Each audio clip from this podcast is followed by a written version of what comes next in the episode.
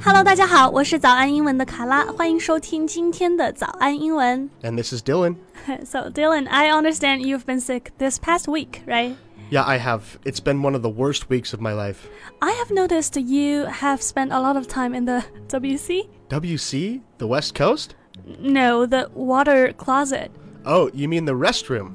Yeah, you don't say WC in America. No, I had never heard that before. 真的吗 No.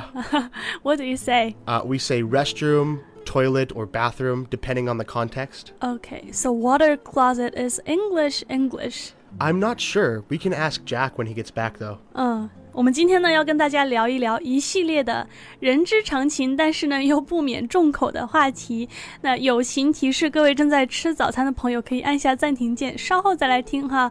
然后呢，如果你想要查看我们今天节目的文字笔记的话，可以到我们的微信公众号“早安英文”私信回复“笔记”两个字就可以了。 Some of the ways we refer to the place where you relieve yourself in English include toilet. Any place that has an actual toilet. 就是有这么几种方式啊，在英文当中可以表示厕所。其中第一个呢就是 toilet，但是呢之前也讲过很多次了，这个词它其实是马桶的意思，就是那个东西 the thing in the bathroom， Yeah. 就不是那个房间，而是房间里的那个东西，所以 toilet 是马桶。 So to use toilet in an example sentence, I could say, Hi Tom, where's your toilet at? The next one is restroom, often in a public place or a restaurant.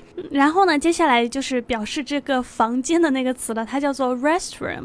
但是呢，这个词一般是指的那种公共场所，比如说餐厅啊，或者 airport 那种公共场所的厕所叫做 restroom。 We could also say bathroom, but this usually refers to uh, the toilet inside someone's house because a public place is not going to have a, A bath. right? yeah. 所以呢，下一个就是 bathroom。注意，它和前面这个 restroom 的区别呢，就是它指的一般都是家里的那种厕所，因为它里面有一个浴缸嘛，有一个 bath。 Uh, you can also say the men's room or the ladies' room, and these are often used at uh, high-end restaurants. Okay, so a place that has often cologne or other things inside the restroom or the bathroom of a of a restaurant. Other things for men and women to do in there. 嗯，所以要怎么问呢？就说 Where's the ladies' room？吗 The ladies' room. Yeah. 好嘞。然后呢，some of the idioms we use in English to express that we need to relieve ourselves are Uh, okay. The first one is hit the head. hit the head。这个我们好像是之前在 head 那一期节目里面讲过哈。 Head is the toilet. Yeah, I need to hit the head. Hit the Oh. toilet. The next one is hit the john or Wait. use the john. 嗯、因为 John 可以表示 toilet， Yeah. 是吧？ Exactly. So this actually comes from uh, ancient England, where the brother of the king was left in charge of England, and he did such a bad job that his brother, the king, made a declaration that all toilets would be known as John's, and the brother's name was John. yeah. 然后下一个呢叫做 porcelain throne， Porcelain throne. 嗯、为什么呢？这什么意思？ A king sits on a throne. 嗯，这个词呢就是宝座或者王位的意思。 Porcelain is the material that the toilets are made out of in America and in Europe. 嗯，就是那个材料是那个瓷瓷器的意思。 And we often say this because uh, going to the restroom, especially if you have a family, is the only escape you have.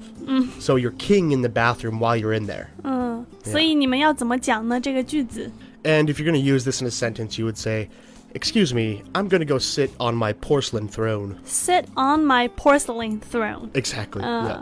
那要强调一下，刚刚讲的这三个呢，就是大号、小号都是通用的，就只是表示说你要去厕所。 The next one is drain the main vein, which is used by men to say they have to go pee. 嗯，所以这个呢，刚刚为什么强调前面的三个大号、小号都可以通用？因为这一个呢，Oh my god，you okay？咳到不能自已， 这个短语呢只能表示小号，而且呢 only for male，只能男士可以使用，并且呢它有一点儿 inappropriate，就是不能在正式的场合使用，只能和亲近的朋友之间这么讲。 The next one is dropping a deuce or dropping a number two or a pair. 拼一下这个 deuce 吧，d e u c e，dropping a deuce 可以表示上大号。呃，当然，刚刚 Dylan 也讲了，这个大号呢，我们也可以讲 number two。 Exactly. The next one was take a dump. 对，这个大家应该听的比较多啦，就是上大号。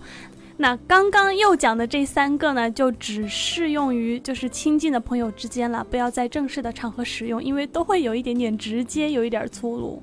There are also several ways of saying fart in English or to fan pee. Some are more acceptable than others. Sorry， It's okay. the first one is to pass gas. It's a much nicer way and less vulgar way of saying fart.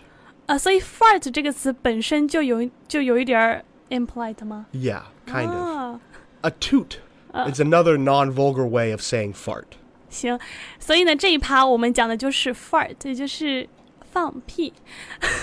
然后呢，刚刚讲了两个相对会比较文雅一点的说法，一个是 to pass gas，嗯，还有一个呢是 toot t o o t， The next one is to break wind. 嗯，to Okay. break wind，、这个很形象哈。呃，那 how do you use it in a sentence？这个 break wind，I'm Oh, break wind? I would say, like, uh, I'm about to break Uh, wind. about to break wind。 Yeah, 所以前面两个也是一样的，就是 I'm about to toot，或者 I'm about to pass gas。 exactly. Yeah, 啊 yeah.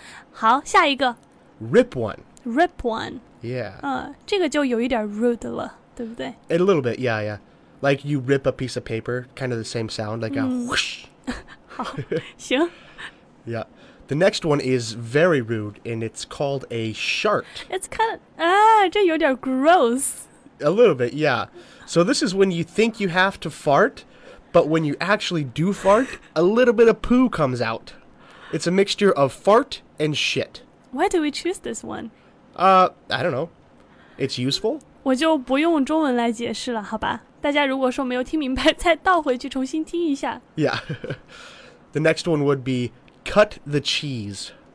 So cheese is often uh, very stinky, especially Right. when you cut into it. 对，就是这个有的乳酪，它的这个味道会非常的大，会臭臭的，然后切开的时候，尤其会有一股这个怪怪的臭臭的味道。所以呢，cut the cheese 就用来引申表示放屁了。 So keep in mind some of these may not be may not be acceptable to use in polite company. Like shit， Exactly. The general rule is that if the word is 3 or 4 letters long, it's not appropriate to say around certain guests. 嗯，就是有一个怎么说呢？一般来讲的规则，当然不是绝对啊，就是大多数三个字母或者四个字母的词呢，就会比较粗鲁，比如说 pee、piss、shit、crap、dump and fart。 Exactly. Actually, most English curse words are 4 to 3 letters long. And no, I'm not going to say them today.